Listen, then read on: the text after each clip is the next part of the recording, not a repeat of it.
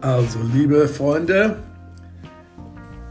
ich grüße euch ganz herzlich im neuen Jahr, obwohl ich fühle mich schon wieder so, als wenn das alte Jahr, der Jahreswechsel Weihnachten 22 meilenweit zurückliegt. Und wir haben alle unsere Hoffnungen, unsere Wünsche, unsere Visionen auch vielleicht für dieses neue Jahr 2023 und ich möchte so einige Gedanken loswerden, aber vorher möchte ich euch allen ein absolut mega stark gesegnetes neues Jahr 2023 von ganzem Herzen wünschen. Ja, was mich so bewegt. Wir bewegen uns ja auch in bewegten Zeiten. Ja, wir haben gerade die Pandemie hinter uns, in Anführungsstrichelchen.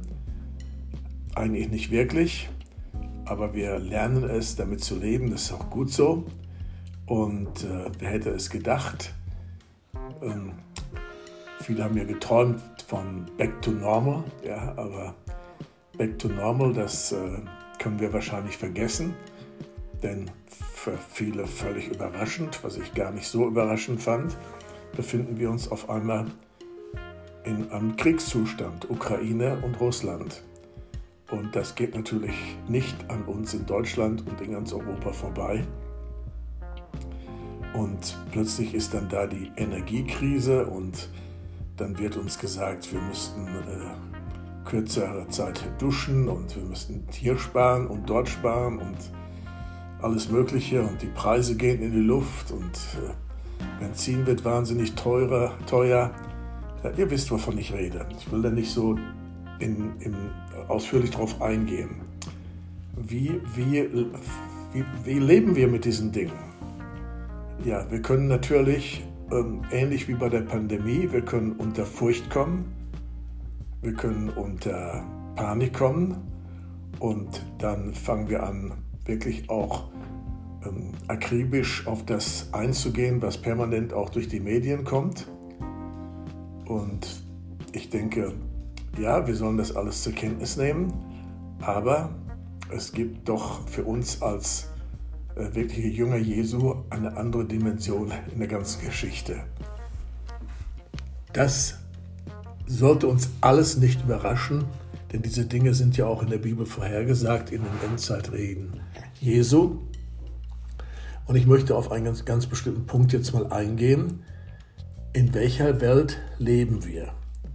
Und ich möchte etwas aus dem äh, ähm, hohepriesterlichen Gebet von Jesus mal vorlesen. Da gibt es eine wunderbare Passage, eine absolut köstliche Passage. Ich liebe dieses hohepriesterliche Gebet, Johannes 17. Da heißt es dann ab Vers, äh, wo steht das denn? Ja, ab Vers 15 würde ich mal anfangen. Ähm, da heißt es, ich bitte nicht, betet Jesus, ich bitte nicht, dass du sie aus der Welt nimmst, sondern dass du sie bewahrst vor dem Bösen, denn sie sind nicht von der Welt, wie auch ich nicht von der Welt bin. Heilige sie in der Wahrheit. Dein Wort ist die Wahrheit. Wie du mich gesandt hast in die Welt, so habe ich auch sie in die Welt gesandt. Ja, also nicht von dieser Welt, und doch in diese Welt gesandt. Und wie hat Jesus uns gesandt? Aus einer anderen Welt kommen, wenn man so will. Nämlich die Welt so anzuschauen, wie Jesus sie auch angeschaut hat. Und ich möchte mal so ein ganz einfaches Beispiel auch aus Lukas 8 zitieren. Dort kommt ja ein Oberster der Schule, der kommt zu Jesus und er hat eine echte Not. Welche Not hat er? Seine Tochter lag im Sterben. Und Jesus hat sich auf den Weg gemacht, mit diesem Jairus, so hieß der Mann, äh, in sein Haus zu kommen. Und äh, unterwegs sind sie einer blutflüssigen Frau begegnet und die übernatürlich dann Heilung erlebt hat. Und auch da sehen wir schon etwas ähm, von dieser übernatürlichen Welt, nämlich Jesus hat dann gesagt, Dein Glaube hat dich gesund gemacht. Ja, ein wunderbares, äh, ein wunderbares Wunder. Und dann geht er, dann kommen sie endlich an in dem Haus des Jairus und da ist große Trauer, da ist Weinen, da ist all das, was so menschlich gesehen auch sehr verständlich ist in so einer Situation. Und sie sagen dann zu ihm, als sie das Haus betreten, Jairus und Jesus, bemühe den Meister nicht weiter, denn äh, es hat sich erledigt, äh, deine Tochter ist gestorben. Und was Jesus dann macht, er nimmt den Jairus bei die Seite und er sagt zu ihm, äh, auf gut Deutsch, ich sage das mal so auf gut Deutsch, hey, kümmere dich nicht um das, was hier so auf dieser menschlichen Ebene läuft, was verständlicherweise auch auf dieser menschlichen Ebene läuft. Glaube nur. Sei unverzagt und glaube nur. Und das hat dem Jairus genügt, Hoffnung zu bekommen. Und wir wissen alle, was geschehen ist. Jesus hat dann dieses tote Mädchen wieder zum Leben erweckt und er sagte, also erzähl niemand was davon, was hier passiert ist. Das ist eine unglaubliche Strategie, die Jesus hier äh, auch an den Tag gelegt hat. Wir würden ja gleich sofort losrennen und Zeugnis geben bis zum geht nicht mehr. So er sagt, sage niemand etwas von dem, was hier passiert ist. Und warum ich dieses, äh, dieses, diese Begebenheit aus dem Neuen Testament hier in diesem Zusammenhang äh, zitiere, ist, äh, wir jetzt in dieser Situation, die wir weltweit haben, das ist ja nicht nur in Deutschland, sondern wir haben weltweit eine, eine unglaublich herausfordernde Zeit, in der wir leben. Viele Kriegsherde, Hungersnöte, Flüchtlingskatastrophen etc. etc. Und äh, ja, ich will da auch nicht so nah drauf eingehen auf das alles. Aber wie, wie, wenn wir unter diese Dinge kommen, das will ich sagen, wenn wir unter diese Dinge kommen, dann werden wir eng dann werden wir kleinkariert und dann werden wir anfangen zu kontrollieren. Wir werden selbstorientiert, also selfish, also selbstsüchtig und wir verlieren die Ebene des Glaubens, nämlich die Ebene, in dieser Welt zu sein, aber doch nicht von der Welt. Wenn wir in dieser Welt leben, die ist real, wir können ja nicht sagen, das ist alles gar nicht wahr, das passiert alles gar nicht, im Glauben gibt es das alles gar nicht. Das wäre ja töricht, so ein Verhalten.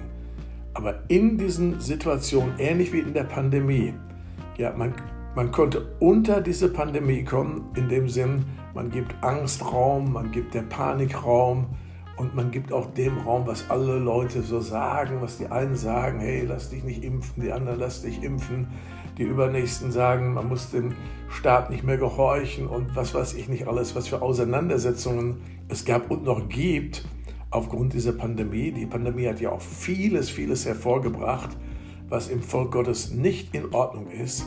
So Krisen bewirken das immer. Krisen sind nicht nur blöd, sondern die bringen eigentlich hoch, was in normalen Zeiten so äh, fromm kaschiert wird und verdeckt wird.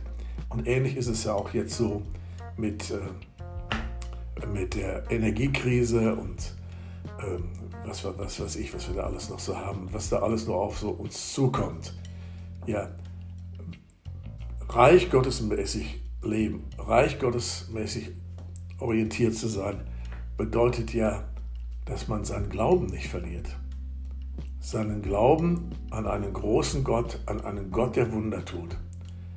Ja, wenn wir in die Bibel hineinschauen, dann sehen wir, wie Gott sein Volk in den allergrößten Nöten und Herausforderungen politischer Art, religiöser Art, ähm, Katastrophen, Kriege, Hungersnöte und so weiter. Gott hat sein Volk übernatürlich versorgt in dieser Zeit. Und das wird er auch mit seinem Volk in der Zeit tun, in der wir jetzt leben. Ja, er ist nicht angewiesen auf äh, Strategien, politische Strategien, die wir als äh, Menschen so brauchen, um irgendwie den Apparat dieses Staates am Laufen zu halten, da ist er ja nicht darauf angewiesen, sondern er ist ein Gott, der Wunder tut. Und das ist er auch heute noch. Und ich möchte dich wirklich sehr ermutigen, ähm, dass du nicht, wie soll ich mal sagen, den Spargang, Spargang einlegst, sondern ganz im Gegenteil, genau in dieser Zeit auch investierst. Und zwar an Gebet investierst für die Nationen, Gebet investierst für deine Stadt, Gebet investierst für unser Land, Gebet investierst für Freunde. Das ist das Erste. Das Zweite ist auch, dass du deine Finanzen investierst ja, in das Reich Gottes. Also nicht in unfruchtbare Werke, die gibt es ja auch leider, sondern dass du dann deine Finanzen investierst in fruchtbare Werke des Reiches Gottes. Und das ist dann ein Säen im Segen und dann wirst du auch ernten im Segen. Also alles, was ich dir zurufen möchte am Anfang dieses Jahres, ja, nimm das zur Kenntnis, was da läuft. Das ist eine Sache, aber lass dich nicht unter diese Sache bringen. Jesus ist immer noch der Herr der Geschichte. Er ist immer noch der Herr deines Lebens, der Herr des Volkes Gottes und er hat immer noch alles unter Kontrolle, auch wenn das viele Menschen nicht akzeptieren oder nicht wahrhaben wollen. Jesus ist Herr, Jesus ist König und es ist etwas Wunderbares, dass wir glauben können, was die Schrift sagt, dass wir an Jesus glauben können, wie die Schrift sagt, sodass auch in solchen Zeiten nicht Ströme von Problemen und Depressionen und Krankheit und Verzagtheit und Zweifel und Unglaube von uns fließen, sondern dass Ströme lebendigen Wassers von uns fließen. Das verheißt Jesus, als er gesagt hat, wer an mich glaubt, wie die Schrift sagt, von des Leib werden Ströme lebendigen Wassers fließen. Das echte Christentum, das das Reich Gottes äh, proklamiert hat und gelebt hat, hat sich doch gerade ganz besonders in Zeiten von Nöten bewährt. Ja, ich hatte unlängst, hatte ich gerade heute Besuch von äh, einigen griechischen Geschwistern aus Athen, die dort seit 40 Jahren eine Arbeit haben an Drogenabhängigen, an Obdachlosen, an Fremdlingen, an, an Flüchtlingen und so.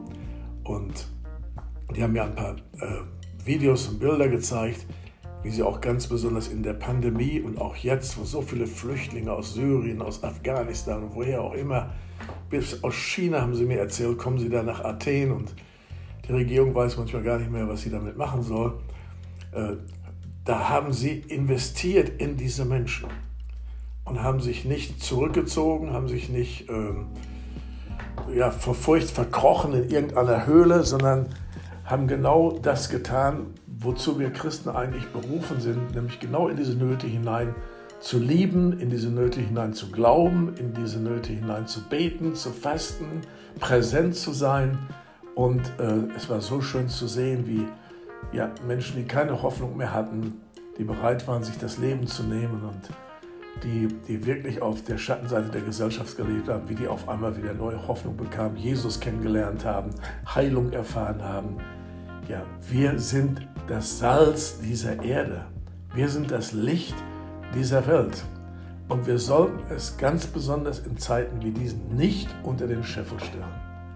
Ja, danke für alle ähm, Unterstützung im Gebet, danke für alle finanzielle Unterstützung für Horizont, Dachverband äh, FCJG Lüdenscheid, ähm, der, wo ich ja verantwortlich für bin.